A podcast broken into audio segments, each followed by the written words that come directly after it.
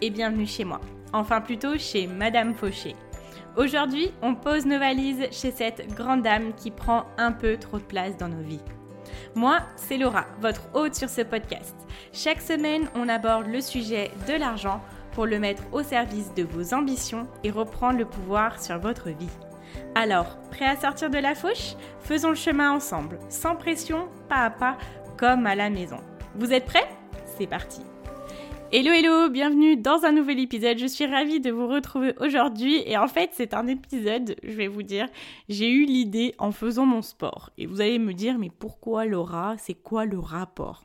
En fait, euh, donc pour tout vous dire, je n'ai jamais été vraiment très très sportive. Donc j'en fais à peu près depuis un an avec des hauts et des bas, hein, bien évidemment. Et dès que j'ai commencé, j'ai toujours eu peur d'arrêter quand euh, je ne faisais pas pendant trois jours. J'avais l'impression d'avoir perdu tout mon niveau. J'avais l'impression d'être d'être super euh, super nulle très très vite. Déjà que c'était compliqué pour moi de devenir plus à l'aise pendant le sport. Et donc dans ma tête, donc depuis mon plus jeune âge, je me suis considérée comme quelqu'un de pas sportif, de pas super doué en sport. Et même en faisant le sport tous les jours pendant euh, quelques mois, quelques mois, en fait, je me disais dans ma tête que je n'étais pas sportive, je ne suis pas quelqu'un de sportif, donc du coup, si je n'en fais pas pendant trois jours, j'ai peur de ne jamais reprendre, j'ai peur de ci, de ça, tout ça. Et dans ma tête, c'était constamment Laura, tu n'es pas sportive, c'est dur pour toi. Et donc j'avais une impression dans ma pratique d'une telle fragilité que tout pouvait se casser à tout moment. Pendant les vacances de Noël, j'ai un petit peu lâché le sport et j'ai eu beaucoup beaucoup de mal à m'y remettre parce que je me suis dit que j'allais recommencer de zéro, que ça allait être aussi dur que quand j'ai commencé l'année d'avant avec aucune base musculaire, qu'on se le dise. Et donc, ça reculait de plus en plus euh, la date d'échéance où j'allais le mettre. Quand je suis arrivée à un point où je me suis dit non, Laura, c'est pas possible, t'as pas fait tout ça pour abandonner maintenant, je m'y suis remise. Et en fait, je me suis rendu compte que j'avais pas tant perdu que ça, que c'était pas si dur, je m'y suis remise assez vite et j'ai repris assez vite mon rythme. Et je me suis dit, Laura, en fait, ta masse musculaire, tu l'as pas toute perdue, ça, va quand même, enfin, c'est pas comme si je repartais de zéro. Et du coup, en ce moment, je suis en train de faire un vrai travail là-dessus, mentalement, de me dire, en fait, Laura, t'es sportive parce que tu fais quand même du sport quasiment tous les jours. Si je ne fais rien, je fais minimum 45 minutes de marche en fait. Donc déjà ça c'est du sport. Et dans ma tête je me disais tout le temps que je n'étais pas sportive. Alors que ça fait un an que je n'ai pas loupé une seule balade le matin. Et ça implique beaucoup de choses parce que du coup dans ma tête je me dis que c'est dur d'évoluer, que je n'aurai jamais le même niveau qu'un tel, que je n'aurai jamais ci, jamais ça parce que à la base je ne suis pas sportive et que je ne suis toujours pas sportive. Est-ce que vous voyez où je veux en venir? Je ne sais pas si vous voyez encore le rapport avec euh, le financier ou même euh, des choses assez générales dans notre vie, mais je prends cet exemple-là parce que euh, que ça soit un domaine qu'on connaisse ou pas, surtout quand c'est un domaine qu'on ne connaît pas, quand on y rentre, Déjà, c'est dur de s'y mettre. C'est dur de se dire, bon bah là, ma situation elle est comme ça, je vais essayer de l'améliorer. Et en fait, même si on fait pas mal d'efforts, on a toujours cette impression-là où, euh, oh bah moi je suis quelqu'un de pas comme ça. Moi, je suis quelqu'un de pas organisé. Moi, je suis quelqu'un, je dépense euh, beaucoup d'argent là-dedans. Vous voyez, et changer d'état d'esprit en partant de je ne suis pas sportive, je n'ai pas de souffle, je n'ai pas de muscle, je suis nulle en sport. Le sport, c'est dur, c'est de la douleur, ça me saoule, etc. Vous imaginez passer de cet esprit-là à être dans ma tête, me dire J'aime le sport, c'est du plaisir, je suis sportive et je suis douée en sport. Et je me suis rendu compte que au bout d'un an, je n'avais toujours pas cette nouvelle mentalité là, alors que mes actions au quotidien, elles sont euh, plus en cohérence avec le deuxième état d'esprit qu'avec le premier. C'est clairement de l'auto-sabotage parce que du coup ça me, ça me rend beaucoup plus difficile les choses alors qu'en soi elles sont pas si compliquées que ça. Je me faisais une montagne de reprendre le sport, alors que quand je suis en train de le faire, bah franchement ça me fait super du bien, je le finis, je suis trop fière de moi, c'est génial, tout est bien. Sauf que, ben oui, c'est un petit peu difficile quand on s'y remet, on va pas se mentir, mais c'est pas aussi dur que ce que l'on croit. C'est pareil pour plein de choses. Quand on se dit bah, je suis bordélique et qu'on commence à essayer d'organiser sa vie, de s'organiser au niveau matériel, d'être un peu plus ordonné, etc. Soit nous, on nous rappelle, euh, on se rappelle, pardon, personnellement tout le temps, chaque jour, que ah oui, mais moi de toute façon je suis bordélique quand on en parle à des autres personnes. Ou alors aussi, il y a le facteur que d'autres personnes peuvent nous le rappeler souvent. Donc bien évidemment, souvent c'est des comportements qui sont assez inconscients, mais l'important c'est de s'en rendre compte et d'essayer de changer cet état d'esprit-là. Parce que c'est assez fou d'avoir des actions au quotidien qui euh, font en sorte qu'on ait un autre état d'esprit, mais que notre état d'esprit, il est bien ancré sur le départ, à, s'auto-saboter, à se dire bah non, en fait je suis comme ça, je suis comme ça, je suis comme ça. Et dans le domaine financier, c'est des choses qui peuvent nous faire assez de mal parce que même si consciemment on fait des choses, on met en place des choses au quotidien, on a toujours ces pensées-là qui nous disent ah mais de toute façon moi je serai jamais riche, euh, être riche c'est pas bien, je ne serai pas accepté par les autres, etc. Moi je suis comme ça et pas autrement. Et c'est ce qui fait que parfois on va avoir des situations qui sont bloquées ou qui n'évoluent pas. Donc cet auto-sabotage, on va venir voir en détail comment il se manifeste dans nos finances et comment euh, passer au-dessus. Alors on va commencer à voir où est-ce que ça se manifeste financièrement. La première chose, c'est dans le travail surtout pour les femmes, au niveau de notre rémunération. J'ai fait un épisode totalement dédié à ça, qui est l'épisode 20, où on parle de pourquoi euh, il y a une différence de rémunération entre les femmes et les hommes, etc. Notre relation à l'argent en tant que femme et comment essayer de l'améliorer. Mais pour vous faire un topo, une femme, d'une façon générale, hein, bien sûr c'est une généralité, on n'est pas toutes comme ça, mais euh, c'est dû à, à, notre entourage, à ce qu'on attend d'une femme, au comportement, etc. Une femme va avoir beaucoup plus de mal à négocier son salaire elle va avoir beaucoup plus de mal à se sentir légitime pour une promotion pour un nouveau poste. Par exemple, une femme a beaucoup plus tendance à ne postuler à un poste euh, uniquement si elle voit qu'elle remplit toutes les cases. Un homme, il va le faire s'il remplit la moitié des cases. Un homme va accepter une promotion même si c'est absolument pas dans quoi il s'embarque. Une femme, si elle voit que euh, les tâches qu'on lui demandera de faire euh, ne sont pas des tâches qu'elle sait faire, elle dira non qu'elle se sent pas. Les femmes gagnent 15% de moins que les hommes en moyenne et ce sont des données qui n'ont quasiment pas bougé depuis 40 ans. Et aujourd'hui, il y a des études qui montrent qu'avec la crise du corona, euh, l'égalité homme-femme, elle est repoussée à 50 ans. Donc euh, quand j'ai vu ça, je vous avoue que j'étais un petit peu colère. Mais euh, voilà, donc du coup c'est pour ça qu'aujourd'hui on va faire des choses pour améliorer notre situation financière, essayer de refermer ce gap. C'est très bien si les hommes gagnent encore plus d'argent. Nous, si on s'en rapproche, dans tous les cas, ça sera toujours bénéfique pour nous. Après, d'autres raisons, hein, je vous donne des exemples comme ça. Une femme, elle a toujours tendance à avoir l'impression, et c'est une impression qu'on lui donne aussi de par l'entourage par la société, par les entreprises, etc., d'avoir à choisir entre vie de famille et carrière. Alors qu'un homme, lui, bah non, c'est ta carrière, parce que dans tous les cas, c'est la femme qui s'occupe des enfants ou, ou qui a la charge de s'occuper de ça. Encore une fois, c'est des généralités, mais c'est une impression qu'on a beaucoup plus. Une femme qui réussit, on va souvent lui demander comment tu fais pour euh, allier vie de famille et allier euh, ta carrière. Un homme, on va jamais lui poser cette question-là. Voilà, et d'une façon générale, quand on sort du lot, quand on a des promotions, quand on gagne plus que les autres, euh, quand on veut monter en entreprise, donc on veut monter notre propre entreprise, c'est assez difficile parce qu'on l'en est vu un petit peu comme une femme qui s'impose, parce qu'on peut se prendre des réflexions comme oh bah pour qui elle se prend celle-là? Qu'elle reste un peu à sa place, etc. Ou même c'est des choses que d'autres personnes vont penser. Là, oui, bien sûr, c'est un peu extrême ce que je vous dis, mais c'est des choses euh, qui arrivent. Et nous, en tant que femmes, on n'a pas envie de provoquer des réactions comme ça, donc on a à cœur toujours d'être euh, dans le moule, que ça glisse, que, voilà, on soit aimé par les autres, etc. Je vais vous donner un exemple, alors que moi je suis quand même quelqu'un qui aime me démarquer, qui aime être unique, etc. Mais euh, alors ça, couplé au manque de confiance en moi, j'ai lu le livre de Sheryl Sandberg qui a été dans un super poste chez Google et qui est aujourd'hui CEO de Facebook. Et en fait, la plus grosse leçon que j'ai retenue de son livre, c'est que quand on est euh, leader d'une équipe, etc., quand on a réalisé quelque chose, qu'on l'ait fait seul ou avec d'autres personnes, au lieu de dire j'ai fait ça, j'ai fait ça, il faut dire on a fait ça, on a fait ça, on a fait ça, même si on est seul à l'avoir fait. Parce que euh, si on dit j'ai fait ça, j'ai fait ça, ça peut paraître euh, comme euh, quelque chose de présomptueux par les autres, alors qu'en soi, c'est vraiment nous qui l'avons fait. Et donc ça, c'est son expérience. Elle dit que par expérience, elle a vécu ça et qu'elle essaie de d'améliorer la façon dont elle doit parler, etc. Et vous vous rendez compte, c'est la meilleure leçon que j'ai retenue de ce livre-là, alors que c'est une femme super ambitieuse, qu'elle a fait plein de choses. Mais moi, je me suis dit, ah oui, donc quand tu fais quelque chose toute seule, il faut bien dire on a fait, on a fait, pour pas paraître exocentrique. Vous vous rendez compte? Alors déjà, faire ça, se dire ça dans sa tête, après, pour aller demander des augmentations, des promotions, euh, tout en se sentant aucunement légitime, c'est compliqué. Donc c'est pour ça que notre situation financière ne va pas évoluer dans certains, moments de notre vie et que c'est de l'auto-sabotage, clairement. Alors là, je fais bien sûr un focus sur les femmes parce que cet auto-sabotage financier, il intervient surtout auprès des femmes. Donc, n'ayons pas peur de parler chiffres, n'ayons pas peur de vouloir gagner plus, n'ayons pas peur, oui, peut-être de sortir du lot, qu'on se dise, bah, pour qui elle se prend celle-là Bah, je me prends pour moi-même, j'ai des qualités, j'ai de l'expérience, ce que je fais, c'est de la balle et je le mérite. Je tape du poing sur la Ok, prochaine chose, j'ai nommé le plafond de verre.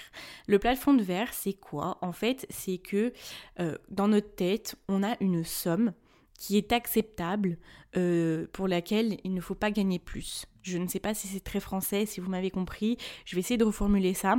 C'est la limite en fait qu'on se donne qu'on juge être bonne au niveau de nos revenus. Donc c'est-à-dire qu'à un moment donné, on va gagner une somme et qu'on va se dire oui bah c'est bon et on va s'auto-saboter pour ne pas gagner plus parce que euh, ce chiffre-là, s'il est plus élevé, euh, on va va pas se sentir bien avec. On va s'auto-saboter pour ne pas gagner plus parce que ça fait euh, écho à beaucoup de croyances qu'on a que inconsciemment, c'est une somme qu'on n'est pas prêt à recevoir. Donc pour ça, je vais vous donner un exemple. Quand vous étiez petit ou pendant vos études, vous pensiez à quel type de rémunération?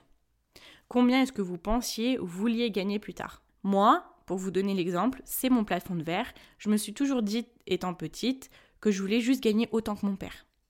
Et quand on y pense, j'y suis arrivée parce que quand j'ai travaillé en Suisse, je me suis fait des bons salaires et donc euh, j'étais arrivée à un, petit peu plus que mon père.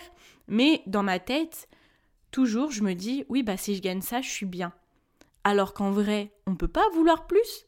Et dans ma tête, ça me paraît assez inconcevable de gagner plus que cette somme-là. Et c'est là que je me rends compte de mon plafond de verre. Ce plafond de verre-là, il va agir de sorte à ce que quand vous arrivez à avoir cette somme-là, vous allez faire plein d'actions qui vont faire en sorte que euh, vous n'arriviez jamais à plus. Et c'est pareil, par exemple, au niveau de votre épargne. Vous avez un plafond de verre sur votre épargne. Il y a donc euh, donc on peut appeler ça peut-être le euh, solde vert, je ne sais pas, je suis en train de renommer des expressions, mais par exemple au niveau de l'épargne, psychologiquement, il y a une somme en dessous de laquelle vous ne pouvez pas descendre, c'est juste pas concevable. Vous allez vous sentir mal, vous allez avoir des frissons, des sueurs et tout. Hein. et ben c'est pareil, pour le plafond de verre, il y a une somme qui est acceptable de ne pas dépasser. Donc ça veut dire que vous allez venir piocher dans votre épargne, etc. et dire oui, bah c'est bon, j'ai tant, donc euh, ça me suffit, je suis large. Alors que si vous n'alliez pas euh, piocher dedans et que bien sûr vous avez une organisation qui vous permet de mettre de côté chaque mois, si vous ne touchez pas cet argent-là, vous aurez dépassé votre plafond de verre. Alors, on arrive à la deuxième partie qui sont mes astuces du coup pour euh, arrêter de s'auto-saboter, venir s'aider personnellement au niveau de nos finances, dépasser notre plafond de verre. Déjà, il faut se rendre compte que on ne dépasse pas ça, on n'arrête pas de s'auto-saboter parce qu'on est confortable dans notre situation actuelle. Je sais et j'imagine bien que là où vous êtes aujourd'hui, ça a été déjà un gros travail, vous êtes déjà sorti de votre zone de confort, mais est-ce que c'est quelque chose qu'on fait régulièrement? Des fois, on va avoir l'énergie de le faire, mais à des moments, on va rester un petit peu ben cosy et on va se laisser un petit peu vivre dans notre situation. Et ma réflexion là-dessus, que ça soit financièrement, au niveau sportif, etc., c'est de me dire qu'il faut s'habituer à chaque fois, au quotidien, que ça soit toutes les semaines, tous les jours ou je ne sais quoi, mais que ça soit régulier, de faire des choses qui nous font peur.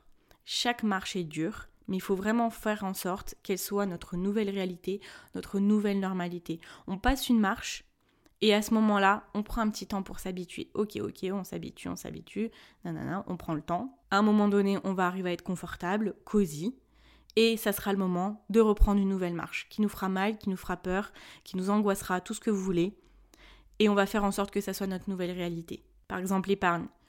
Si vous n'arrivez pas à avoir plus de 2000 euros d'épargne, alors vous allez vraiment faire en sorte d'être conscient sur le fait que vous venez piocher dans votre épargne ou que vous venez pas mettre l'argent que vous devez mettre sur votre épargne. Et vous allez le faire consciemment, vous dire non, je veux atteindre ça. Et après, quand vous arriverez à 3000, vous direz ça, c'est ma nouvelle réalité. Ma base, c'est d'avoir 3000.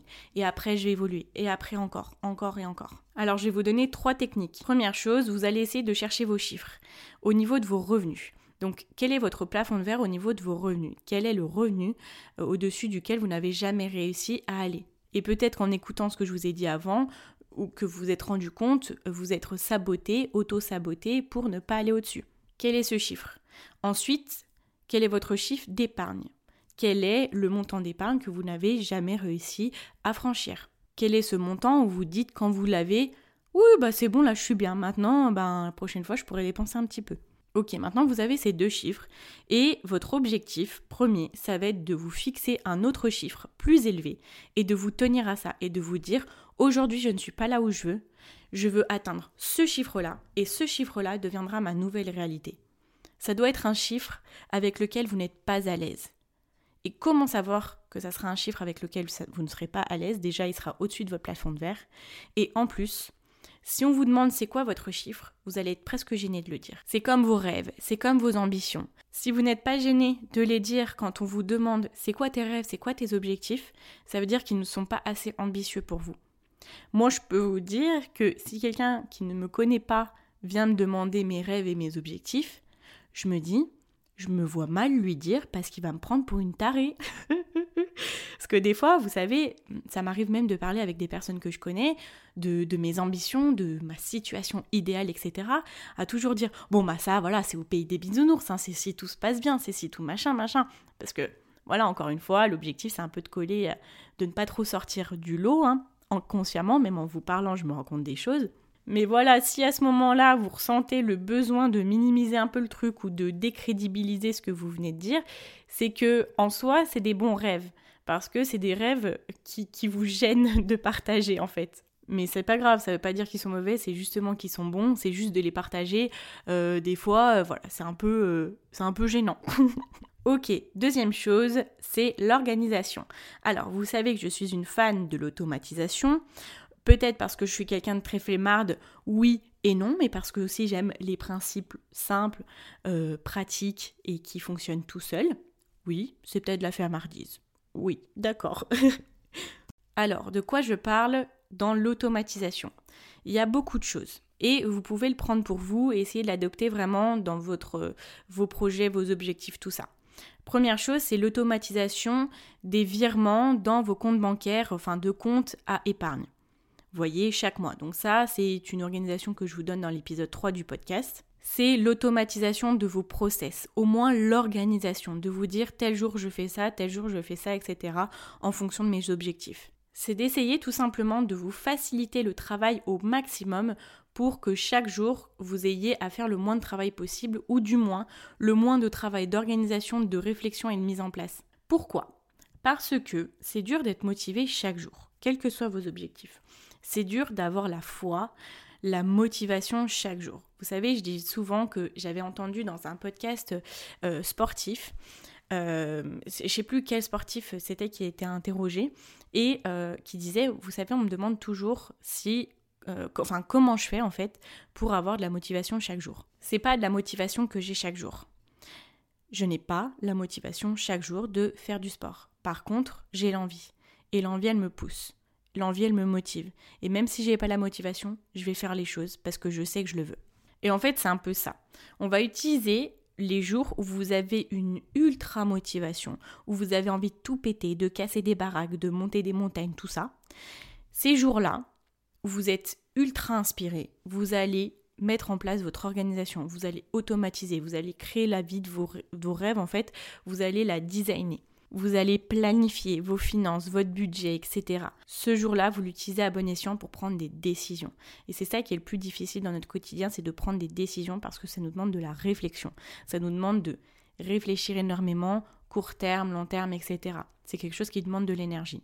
Donc le jour où vous avez le plus d'énergie, vous allez l'utiliser pour mettre en place tout ce que vous voulez faire, mettre en place cette organisation-là, cette automatisation vous allez vous mâcher le travail pour ces jours où vous n'avez pas la motivation. Vous garderez votre envie, mais vous n'aurez pas la motivation. Et en fait, vous aurez quelqu'un qui vous dira, votre vous d'avant, le jour où vous avez votre motivation, il vous dira, tiens, aujourd'hui, il faut que tu fasses ça, il faut que tu fasses ça, ça c'est fait tout seul, tu n'as même pas à t'en occuper, etc parce que c'est normal de ne pas toujours avoir l'énergie, de ne pas toujours avoir l'envie et de ne pas toujours y croire parce que c'est pas parce qu'on y croit une fois très fort qu'on y croira tout le temps jusqu'à ce que notre projet aboutisse et c'est ça qui est dur. Et c'est surtout dur quand on est entrepreneur parce que un jour on y croit, on se lance dans le truc et après tous les jours on se pose des milliards de questions. Et c'est ça qui nous rend les choses difficiles à accomplir. Alors, si on a une organisation qui fonctionne, si on a automatisé un maximum de choses, c'est beaucoup plus facile parce qu'on se laisse la place les jours où on se pose des questions, d'avoir moins d'énergie pour avoir à accomplir les choses, pour avoir à prendre des décisions, pour avoir la motivation et l'ambition. Ces jours-là, on peut juste avoir le mode automatique, vous voyez, enfin un maximum si c'est possible. Ok, troisième chose, je vais parler des croyances et bien évidemment l'auto-sabotage il vient avec des croyances. Moi euh, je me pète des croyances à peu près tous les mois. Quand je me rends compte qu'il y a un truc qui bloque, je me dis Ah ça Laura, t'es bloqué ici parce que t'as cette croyance, tu penses que ça, ça, ça, parce qu'il y aura ça, ça, ça, alors qu'en fait il faut penser ça. Et pour ça, je vous invite à venir écouter l'épisode 27 où je vous donne vraiment euh, cadeau toute la technique pour venir casser vos croyances et vous mettre en place des croyances mobilisantes qui sont juste extraordinaire. Les croyances dans notre vie, c'est ce qui fait nos actions. Si on a des mauvaises croyances, elles vont nous empêcher de faire ce qu'il faut, ou alors elles vont nous faire faire les mauvaises choses. Alors que quand on a des croyances mobilisantes, donc c'est le contraire des croyances limitantes, les croyances mobilisantes nous changent complètement. Plus on change nos croyances, plus on change. Plus on devient la personne qu'on est réellement et que l'on veut être. Parce que les croyances limitantes, en fait, c'est juste des choses qui font qu'on n'est pas nous-mêmes ou qu'on n'arrive pas à devenir la personne que l'on veut devenir. Alors pour vous donner un petit extrait, hein, les croyances par rapport à l'argent qui font qu'on n'arrive pas à gagner plus, c'est les riches sont des méchants, les riches euh, sont des arnaqueurs, si je suis riche, je serai renié de toute ma famille, si je suis riche, je ne vais pas coller au moule, donc du coup on va pas m'accepter, donc je vais finir seule. Donc on peut continuer longtemps comme ça, tout le monde n'a pas toutes ces croyances, mais euh, ce sont des croyances que beaucoup de personnes ont. Alors pour vous résumer un petit peu euh, comment essayer de casser ce plafond de verre, comment essayer d'arrêter de s'auto-saboter en faisant les choses qui ne, font, qui ne sont pas bonnes pour nous en fait, que ça soit financièrement ou dans d'autres domaines de notre vie, la première chose, c'est de venir travailler sur ces chiffres. C'est quoi notre plafond de verre sur nos revenus, sur notre épargne? Et on se fixe un autre chiffre plus élevé pour lequel on n'est pas à l'aise et on essaye de tout faire pour l'atteindre. Deuxième chose, on s'organise pour essayer de planifier un maximum pour les jours où on n'a pas l'ambition, on n'a pas l'envie, on n'a pas la foi. Et troisième chose, on va changer nos croyances. Ça, c'est un travail énorme, mais le jour où vous l'aurez fait, je peux vous dire que vous serez une autre personne. Voilà, bah écoutez, j'ai été ravie de parler avec vous aujourd'hui de cet auto-sabotage qu'on vit tous un moment de notre vie. Ça s'en va et ça revient, c'est fait de tout petit rien. Oula Mes pauvres, je suis désolée, hein, franchement là je craque. Bon bah écoutez, j'ai été vraiment contente. J'espère que ça vous a plu. N'hésitez pas à venir réagir euh, en m'envoyant un message sur Instagram. Mon nom est Madame Fauché, comme le nom du podcast. Pour m'encourager dans ce redémarrage, je vous invite à venir vous abonner sur la plateforme de podcast de votre choix ou à me laisser un avis, un commentaire sur Apple Podcast. Je les lis tous, ils me font super plaisir. Depuis peu, je fais un petit peu ma promo, hein. on est chez Madame Fauché, on est chez moi. Depuis peu, je suis sur YouTube avec des vidéos euh, astuces, des vidéos un petit peu plus courtes si vous avez un petit peu moins de temps. Euh, et puis là, vous allez pouvoir voir ma tête en fait. Le nom de la chaîne aussi, c'est Madame Fauché. Je vous retrouve très très vite pour un nouvel épisode. Et en attendant, bien évidemment, n'oubliez pas que vos ambitions n'attendent pas. Ciao ciao